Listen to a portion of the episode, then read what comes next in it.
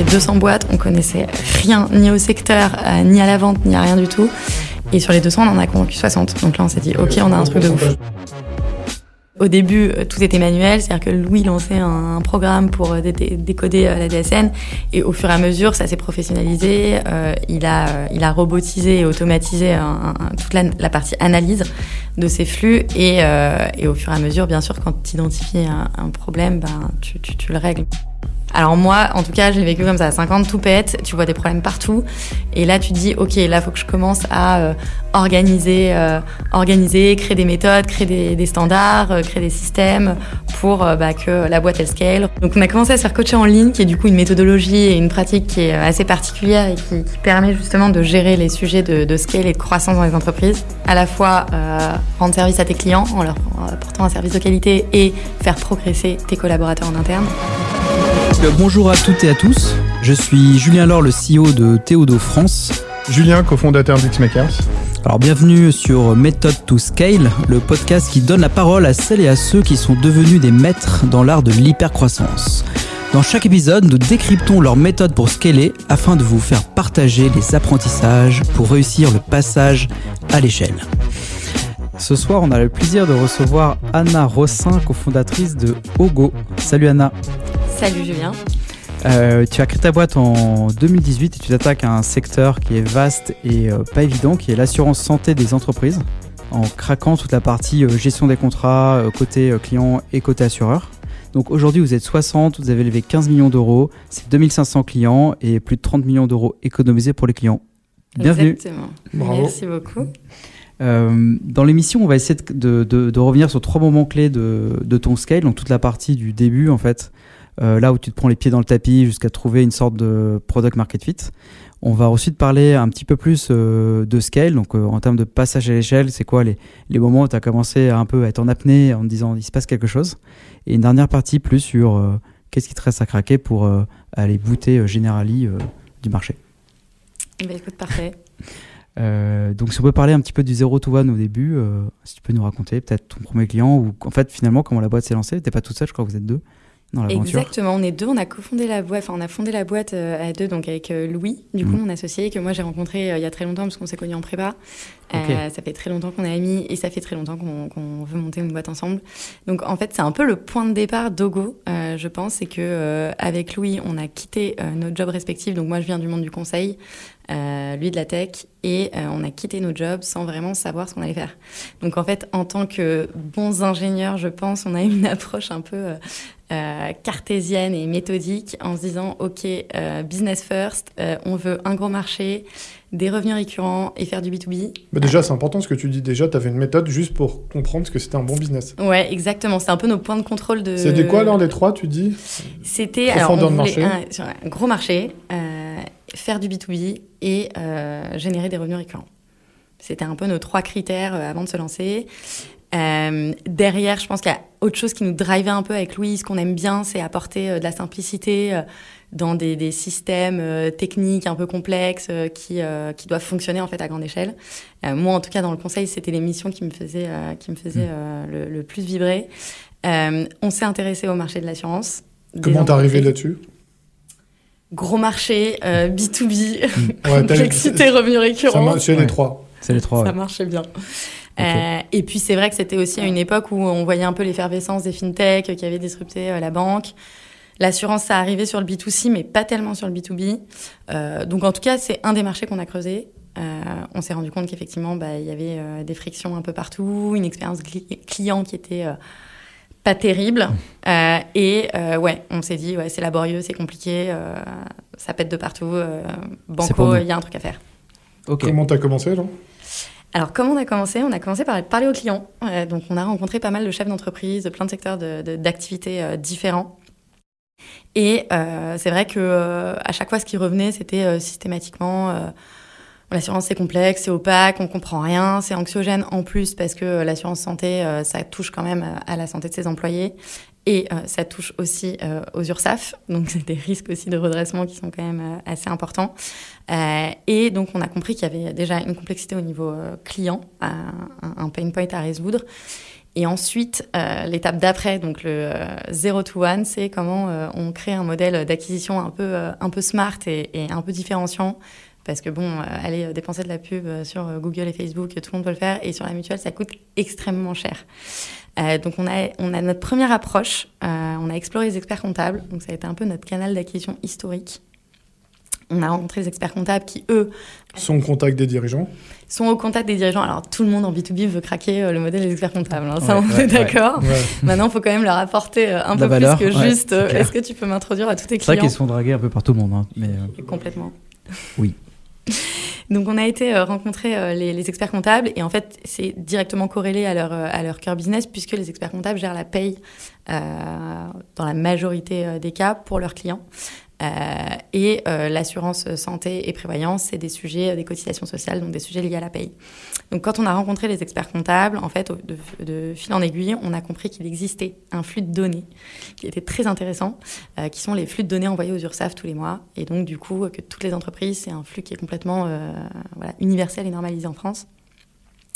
Et dans ce flux de data-là, euh, en analysant, euh, on a compris qu'il y avait euh, toutes les données qui nous permettaient de rationaliser une grande partie. Tu as réussi à y accéder à ce flux-là?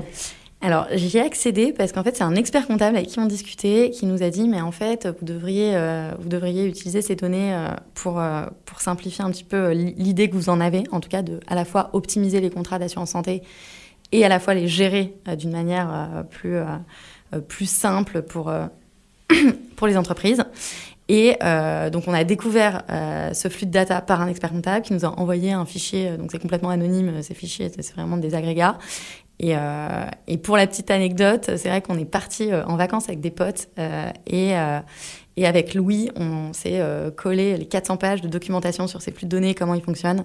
Euh, et, là, on a compris qu'il ouais, y, avait, euh, y avait tout dedans, en fait. Comment tu les as décortiqués Mais c'est un fichier plat, c'est une API, ça ressemble à quoi? Non, non, c'est un fichier TXT. C'est des, lignes, des lignes de code, des lignes de données. Quoi. Donc c'est un truc qui déploie sur, le, sur un, je sais pas, une interface que les URSAF fournissent En fait, non, alors en fait, c'est extrait des logiciels de paix. C'est-à-dire que c'est un export du logiciel de paix. c'est un export du logiciel de paix que tu peux extraire, mais que normalement tu envoies automatiquement. tu l'exportes et tu l'envoies. Au, ouais, aux URSAF. Et comment tu l'as décortiqué ce, fichier-là? Parce qu'il bah, faut, savoir le lire. Euh, bah, ça, pour le coup, la partie tech, c'est Louis. Hein. Je te cache pas que c'est lui qui, du coup, a essayé de donc, à décoder euh, tout, tout, ce fichier et qui, euh, du coup, on était en, fait, on, était en Corse et tous les matins, on se levait tôt et, et on essayait de décoder ce fichier. Et en fait, toutes les cinq minutes, il me disait. Da Vinci Code, quoi. Ouais, c'était vraiment ça. C'était, on était complètement fous, quoi. C'était me disait ah, j'ai le nombre de salariés, j'ai la moyenne d'âge, je sais combien, euh, quelle est la masse salariale, je sais euh, chez quel assureur ils sont, euh, combien ils payent de hmm. cotises. En gros, j'ai plein de données. Quoi. Incroyable. Ok, donc là, tu t'es rendu compte qu'à l'intérieur de ça, il y avait des données qui permettaient de mieux comprendre les coûts que ça pouvait représenter pour la boîte, c'est ça? Exactement, les coûts et aussi les problèmes de conformité, parce qu'en fait, on se rend compte qu'il y a encore beaucoup d'entreprises qui n'ont pas mis en place de contrat. Et euh, donc ça, ça peut être très problématique d'un point de vue URSAF. Ah, dans le flux, tu vois ceux qui n'ont pas, ceux qui pas du tout de contrat. Ah, hyper intéressant. Et donc, en fait, à ce moment-là, on a, euh, nous, euh, créé quelques petits partenariats avec des cabinets comptables qu'on avait rencontrés. On s'est dit, déjà, première étape, est-ce qu'ils sont prêts à nous envoyer ces flux de données? Qu'est-ce qu'on peut en faire, nous, derrière? Comment tu dis un tiers de confiance pour le cabinet? Ouais, exactement. Et en mm. fait, on est devenu une sorte, ouais, même une sorte de prestataire en fait, c'est-à-dire qu'ils nous ont délégué complètement la partie euh, conformité, s'assurer que dans les flux de data de mes clients, tout le monde était conforme, d'équerre et qu'il n'y avait pas de risque URSAF derrière. D'accord. Ce que tu as vendu, c'est à l'expert comptable à ce moment-là? Exactement. De checker, de faire le, de faire le check, et potentiellement, effectivement, de un mettre en place ceux qui n'étaient pas conformes et de rationaliser les. Ouais, donc déjà, tu as compris un truc, c'est que l'expert comptable était ton cheval de Troie. Exactement. Mais du coup, en fait, c'était, euh, ils t'ont dit, ça c'est le truc horrible pour nous, et si tu le gères, pour nous, ça nous, ça nous aide. En fait, c'est la, la, première étape. C'est un, c'est effectivement défaut de conseil, de te dire, oulala, là là, demain il y a un contrôleur SAF, que je me retrouve pas dans la situation d'avoir mal conseillé mon client. et deuxièmement, euh, comment je fais en sorte de la rapporter aussi un outil qui leur permet de gérer ce contrat facilement et toutes les contraintes en fait, D'ailleurs, tu as commencé à créer quoi comme outil interne à ce moment-là? Alors à cette époque-là, franchement, il y avait quasiment rien. On avait euh, globalement ce qu'on faisait, c'est on avait une plateforme pour l'entreprise qui nous permettait juste de comparer le contrat actuel en termes de prix garanti avec des propositions euh, d'autres acteurs et donc globalement très simplement en, deux minutes voir si j'ai des économies potentielles et euh, si je peux mieux couvrir mes salariés. C'était quoi les outils du no-code? Ah non non, c'est Louis qui a tout. ah oui, il a développé un truc maison. from scratch. Et, euh, et, donc tout était manuel, c'est-à-dire que en fait lui euh, en back office, dès qu'on recevait un flux de data, euh, il tapait ses lignes de code pour sortir la cartographie de la boîte. On avait recruté notre premier stagiaire qui lui allait sur les différentes plateformes des assureurs pour essayer de comprendre, ok donc une boîte qui est dans tel secteur d'activité, telle moyenne d'âge, telle démographie, etc., qui est chez Malakoff Médéric et qui paye X, c'est quoi ses niveaux de garantie? Et derrière, bah, moi, en fait, j'appelais euh, les clients euh, des experts comptables derrière en flux tendu pour dire OK, on a un truc mieux à vous proposer. Euh, Déjà, vous ouais, grosse logique data d'entrée de jeu. Ouais, grosse logique data. Et en fait, à l'époque, on était aussi, on est aussi contraint par une saisonnalité hyper forte. Parce que bon, c'est très récent. Maintenant, on peut changer de contrat de mutuelle toute l'année quand tu es une entreprise. Mais à l'époque, en 2018, on était obligé de résilier au 31 octobre. Donc, si tu veux, on a lancé Ogo le 1er septembre. On avait deux mois pour euh, appeler le maximum de boîtes et, euh, et après, les faire. bloqué pendant un an. Et après, t'étais, t'étais ils sont foutu. Forts, ils sont forts en lobbying. Ok. Et ça, ça a sauté quand? Et ça, ça a sauté en janvier 2021. D'accord. Ça, peut-être, on en parlera dans le scale. C'est pour toi un avantage. Ouais, exactement. Et, et, et du coup, euh, quand tu appelais les clients sur tes 0 to 1, tu te présentais comme euh, une Ogo ou tu te présentais comme je bossais pour le cabinet euh, comptable? Non, on, on, se présentait comme Ogo, comme partenaire du, du cabinet, cabinet évidemment. Donc, on avait un point d'entrée, mmh. une accroche forte, puisque c'est, c'est pour le coup un tiers de confiance et un prescripteur hyper fort. Et, euh, et, en fait, en deux mois, et alors moi, j'avais jamais fait de vente avant, donc autant dire que euh, c'était la découverte de la partie sales. Et comment t'as appris à vendre? Franchement, euh, j'ai appris à vendre. Euh, c'est bateau, mais j'ai écouté des podcasts, j'ai lu des bouquins, et surtout, j'ai appris par les autres. C'est-à-dire que moi, j'ai appelé tous mes potes qui étaient sales ou head of sales dans des boîtes. et C'est pas si bateau que ça, t'as eu une méthode d'apprentissage quand même. Par les autres. Par voilà. les autres. Ouais. Mmh. Et euh... Faut tricher de toute façon, c'est bien. C'est une bonne manière de tricher, je trouve. Voilà. Et donc, on avait deux mois, on avait réussi à optimiser les contrats de 200 boîtes à peu près euh, sur 1000 euh, flux de data euh, reçus. Et, et, le 31 octobre au soir, on en avait résilié 60 sur les 200. Et, et c'était assez drôle parce qu'à l'époque, tout était manuel. Donc, on avait vraiment fait signer sur DocuSign les lettres. On n'avait pas de plateforme qui permettait de résilier. On pouvait juste comparer. Ouais, tu avais mis des outils quand même en place. Ouais, enfin c'était tout était manuel. J'allais sur DocuSign, je rentrais le mail à la mano, euh, je leur demandais de signer et on a tout imprimé. On a on a imprimé, rangé les lettres de résiliation dans des enveloppes. On a écrit à la main les, les adresses et on est allé à la poste. Euh, on était nos trois, donc moi, Louis et euh, Aziz, notre premier stagiaire. On est allé à la poste euh, du Louvre jusqu'à minuit pour envoyer les tu vois les lettres de résiliation. Et quand est-ce que tu as commencé à comprendre que ça s'énervait? Bah à ce moment-là, en fait, je me suis dit, OK, en deux mois, on a réussi à construire un truc euh, où on a appelé 200 boîtes, on connaissait rien, ni au secteur, euh, ni à la vente, ni à rien du tout. Et sur les 200, on en a convaincu 60. Donc là, on s'est dit, oui, OK, c'est on un a bon un pourcentage de, de, transformation. En fait, ce qui est intéressant dans ce que tu dis, c'est. Euh, euh, en fait, les entreprises, elles sont euh, hyper sollicitées et du coup, euh, ça coûte extrêmement cher d'aller contacter des boîtes pour leur arriver à leur parler, à leur proposer un service. Donc, il y a plein de gens qui s'y prennent par du LinkedIn, par euh, du mailing, par euh, du call. Enfin, on est tous sollicités. Puis ils ont la flemme. À fond là-dedans. Et, et, toi, tu, tu allé voir les personnes qui sont en confiance avec les entreprises, donc les experts comptables, sachant que cette personne, tout le monde l'identifie comme étant euh, la personne à aller voir. Donc en fait, ils ont envoyé chez tout le monde. Et tu as regardé ce qui vraiment avait de la valeur pour eux. Et du coup, ils t'ont ouvert les portes. Ouais, exactement. Donc c'est comme ça qu'on a. Ouais, c'est comme ça vraiment qu'on a démarré. Donc, ouais, super donc le product market fit arrive. Ouais, donc le, à ce, à ce moment-là, euh, tu as ton product market fit et euh, tu. Euh, qu'est-ce qui, qu'est-ce qui va changer à ce, à ce moment où vous avez fait ces 60 ouais. clients Qu'est-ce que vous changez et bah, À ce moment-là, nous, on s'est dit OK, on a un truc de ouf. on part chercher des fonds. Donc, on cherchait, à l'époque, on, on, cherchait un million d'euros. et en fait, en un mois, on avait une term sheet de 2,4 millions que j'ai signé le jour de mon anniversaire, j'en souviendrai très bien. Pas mal, pas au mal. restaurant avec mes parents. Euh, et, euh, et, du coup, là, on s'est dit, OK, bah, on est prêt à accélérer, quoi. On a les moyens. Euh, Donc là, tu rentres dans cette fameuse phase un peu de, de scale. C'est le tout début du scale, ouais. Et euh, moi, quelque chose qui m'intéresse, c'est euh, parce que c'est une chose de détecter dans les datas euh, les problèmes et du coup de permettre aux clients de visualiser un gain, mais ensuite, il faut que ça soit vrai. Donc, ouais. euh, comment tu. Là, pour moi, c'est la partie scale, c'est que tu passes du conseil à la réalité et comment tu as géré ça? Parce qu'il y a peut-être des erreurs finalement dans ce que tu as vu dans les données. Euh... Alors Enfin, après, c'est intéressant t'en- de t'en as, ça, ouais. ouais, t'en as toujours. Et après, en fait, le système, après, euh, si, euh, au début, euh, tout était manuel, c'est-à-dire que Louis lançait un, un programme pour dé- dé- décoder euh, la DSN, et au fur et à mesure, ça s'est professionnalisé. euh, il a, il a robotisé et automatisé un- un- toute la, la partie analyse de ces flux, et, et au fur et à mesure, bien sûr, quand tu identifies un, un problème, ben, tu, tu, tu le règles. Mais globalement, il y a quand même de la partie vente. Enfin, je vais pas vous mentir, il y a personne qui a souscrit en ligne tout seul. Donc, il y a quand même Ouais, derrière un sales comprend, ouais, ouais. euh, qui, euh, qui va de toute façon vérifier que euh, ce qu'on a identifié dans les données euh, sont En corrects. tout cas, le, le robot, enfin l'automatisation, va aider ton sales à devenir Exactement. beaucoup plus puissant. Bah, en Il fait, va pas le remplacer. Exactement, parce que enfin, c'est ce qui se passe si tu vois d'un courtier traditionnel qui va appeler un- une entreprise et qui va lui demander est-ce que tu peux me donner la moyenne d'âge de tes salariés, euh, cadre, non cadre, la masse salariale, est-ce que tu peux me dire où est ton contrat, quelles sont les garanties, trucs? Enfin, Tu l'as déjà perdu en fait. C'est ça l'intéresse pas. Par contre, quand tu arrives et que tu lui dis en fait j'ai déjà fait le travail avec ton expert comptable, je sais que tu peux économiser 5000 euros en basculant chez nous, Et que Bah. tu lui fais la démonstration financière du truc. financière et couverture euh, pour les salariés, c'est beaucoup plus simple. Et dans ton scale, tu as une rétribution au niveau de l'expert comptable ou c'est uniquement tu lui enlèves un pain euh, et tu le sécurises pour ses clients? Ouais, non, l'expert comptable, c'est marrant parce qu'au début, on avait un peu cette approche de se dire, en fait, on va lui rétrocéder une commission. Et en fait, euh, l'expert comptable, s'en pas, fout ouais. complètement.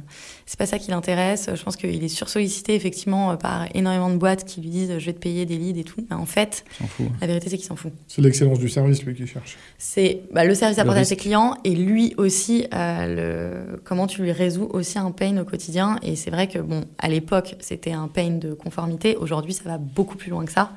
Puisqu'on passe à la phase du coup de scale où euh, au tout début d'Ogo, on avait un tableau de comparaison euh, simple dans lequel, mine de rien, on apportait beaucoup de transparence et de simplicité euh, dans un secteur où globalement personne ne comprend rien. D'ailleurs, juste un point sur ce point-là.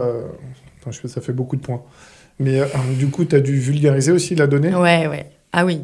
Parce Auprès du client de, du RH, j'imagine, en face de toi. euh, final. au client. Bah, si tu veux, euh, personne comprend ce que veut dire euh, pourcentage BR, ni PMSS, ni donc, Donc tout toi, tu as traduit quand même un truc qui Et- était euh, ouais. du chinois pour n'importe qui en quelque chose de très vulgarisé. Exactement. De simplifier et vulgariser euh, le, le- le jargon en fait euh, des, des contrats d'assurance. D'accord. ouais. Donc toute cette donnée qui arrivait là dans des gros tuyaux, toi, tu en as extrait euh, vraiment l'essentiel et tu te dis, je vais la simplifier, il va comprendre en, en quoi, combien de secondes? Oh, enfin, en deux minutes. Quoi. Ouais, il a compris, il a une grille de lecture très claire. quoi. Exactement. Donc ça, c'était le tout début. Et puis après, à la phase de scale, ça a été euh, comment on passe à l'étape d'après, qui est, ben, en fait, ça suffit pas juste d'optimiser un contrat en termes de prix garanti. Enfin, la proposition de valeur, elle est cool, mais elle est pas non plus exceptionnelle. C'est comment on va aller à l'étape d'après et on va apporter vraiment euh, de la simplicité dans euh, ces systèmes euh, complexes. Techniques et euh, que, que personne comprend. Et là, c'est donc la première euh, grande, force d'Ogo, je pense, c'est l'analyse et la maîtrise de la data. Et le deuxième, c'est euh, comment on va rassembler tous les interlocuteurs et les acteurs qui, qui sont dans cet écosystème-là. Et en fait, il y en a beaucoup. Et euh, il y a euh, bah, l'employeur, effectivement, qui est obligé de, de couvrir ses salariés, les salariés qui sont eux-mêmes les clients finaux, parce que c'est eux qui sont couverts et qui sont assurés. Mais derrière, il y a euh, l'assureur qui porte le risque, le, gestion- le gestionnaire des flux financiers, euh, il y a le courtier qui distribue, il y a l'expert comptable qui gère les cotisations sociales, et je te passe la sécurité Et, com- sociale. et comment tu fais alors pour fédérer toute cette communauté autour de, de- de toi ta Bah, en fait, très rapidement, on a compris qu'il fallait rassembler tout le monde autour de la même plateforme pour justement euh, killer toutes les frictions euh, qu'il y avait euh, dans les échanges d'informations, de données. Et donc, du coup, en fait, aujourd'hui, Ogo, il y a une plateforme pour l'entreprise qui lui permet d'optimiser ses contrats et de les gérer simplement. Donc là, vraiment, la gestion RH qui va passer par les arrivées des collaborateurs, comment je les affilie, je les fais signer les bons documents, comment, euh, quand ils partent, on gère la portabilité euh, des contrats. Donc là, tu es sur l'onboarding, l'offboarding, sur ce Des point salariés. spécifique ou sur un peu. Non, de tout le monde. Là, c'est vraiment côté employeur. Et ensuite, côté employé, qu'il a aussi une plateforme qui lui permet lui aussi de gérer. J'affilie mon conjoint, mes enfants, je retrouve mes garanties. euh, En gros, tu as réussi quand même sur la même plateforme à faire venir tout le monde. employeur, salarié, expert comptable qui récupère lui toutes les informations de gestion de la donc, t'as paye. trois communautés. Ouais, mais maintenant, euh, on est plugué derrière avec les assureurs et les gestionnaires en back-office.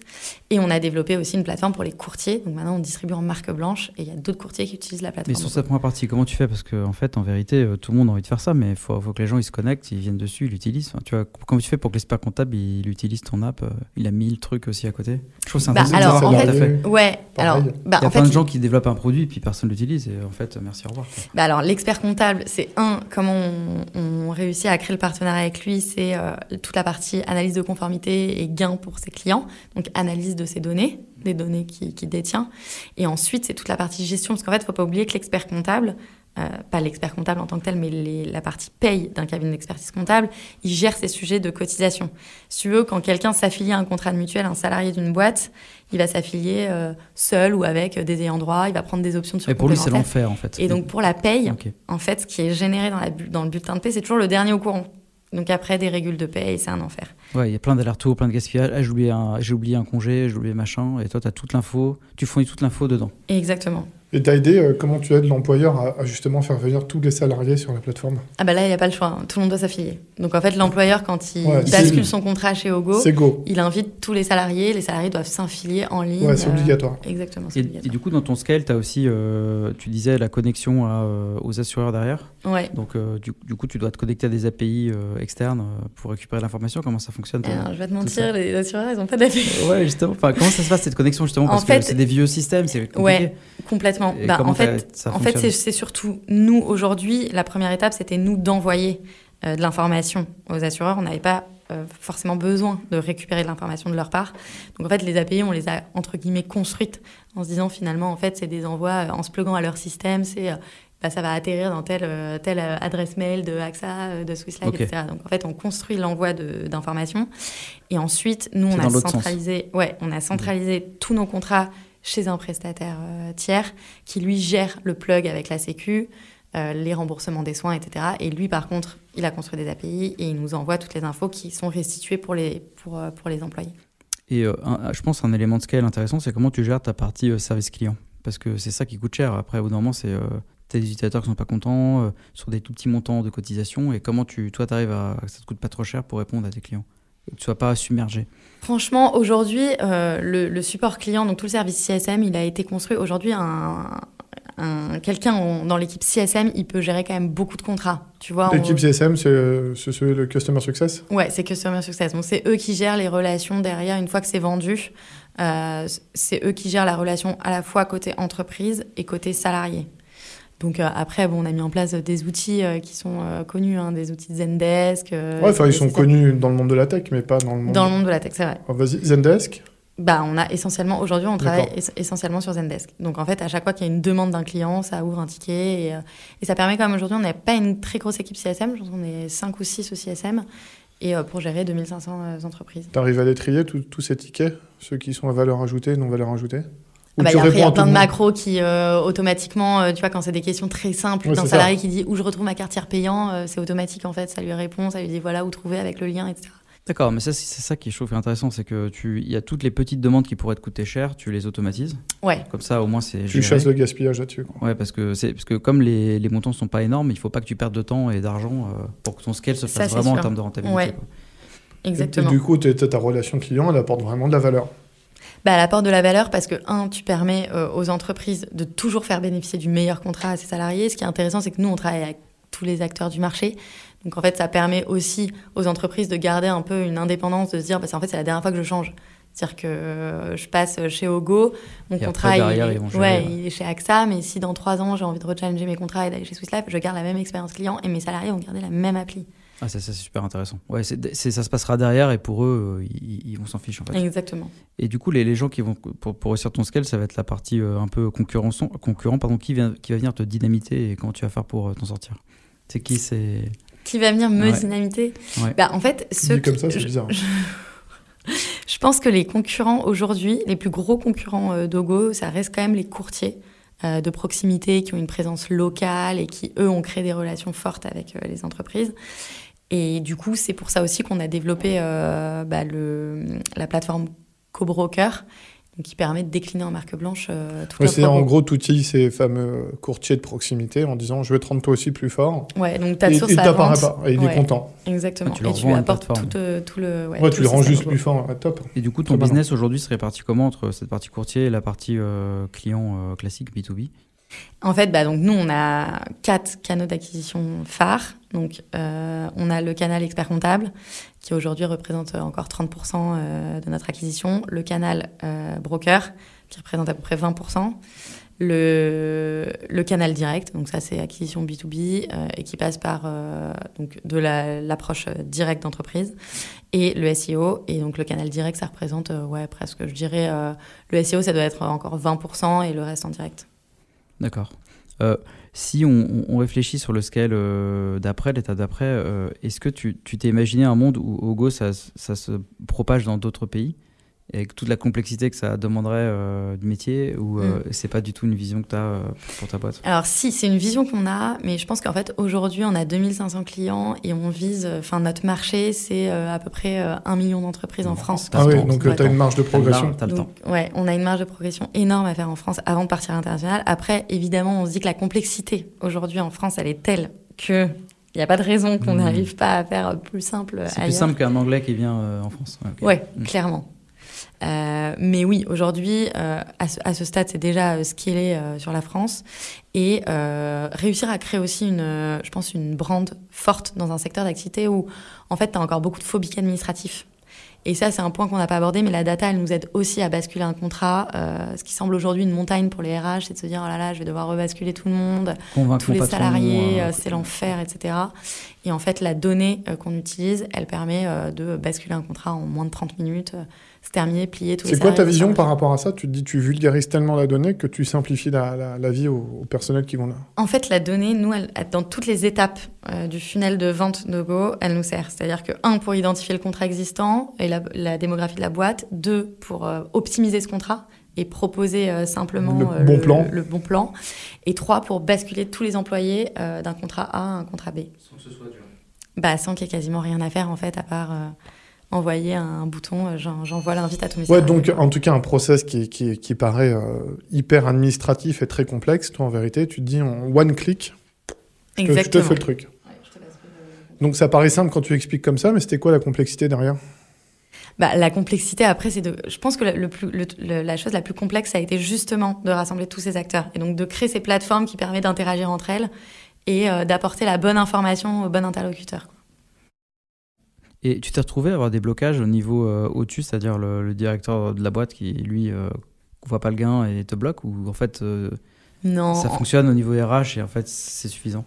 Ça dépend en fait de la taille de l'entreprise. Soit quand tu tapes des petites boîtes qui sont moins de 10, c'est que le dirigeant. Donc lui, globalement, l'enjeu qu'il voit, c'est financier et, et pour mieux, enfin la simplicité aussi pour, pour ses employés.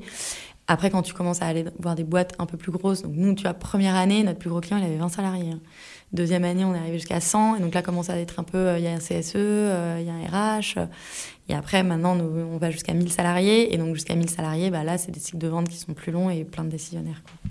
Ouais, donc on parlait beaucoup de, enfin, que tout ton funnel est, est, centré autour de la donnée, mais concrètement, comment vous êtes organisé pour euh, maîtriser et développer cette donnée en interne? C'est vraiment euh, un développement maison ou tu t'appuies aussi sur des technologies externes? Comment ça fonctionne? Non, mais tout est, tout est maison. En fait, euh, Louis, il vient, lui, du monde de la data, puisque avant, en fait, il était directeur de la BI dans un groupe de services financiers. Donc, c'est un peu sa spécialité, à gérer la donnée. Donc, tout a été construit, euh, toute la plateforme, toute l'appli et tout le traitement de la donnée interne. D'accord, c'est vraiment votre secret de sauce, quoi. Ouais. Super intéressant. Ça, ça va être peut-être, on va passer à la troisième partie de l'étape d'après, c'est peut-être une barrière à l'entrée très très forte, où peu de personnes vont pouvoir te changer sur ton marché, au moins local. Quoi. Exactement. Comment tu, comment tu vois la suite pour Ogo Enfin, c'est dur de se projeter, mais. Euh... Déjà, euh, juste, attends, juste avant cette question, Ogo, parce que tu me parlais de Brent, c'est quoi la question? Ogo, Ogo, ça veut dire quoi? Ogo, ça veut dire protection en japonais. D'accord. Donc, ouais, il y a quand même une signification, cette marque. Ouais, complètement. Top. Ouais, du coup, euh, là, tu m'as dit 1500 clients, je dis pas de bêtises 2500. 2500 clients. Euh, comment tu passes à.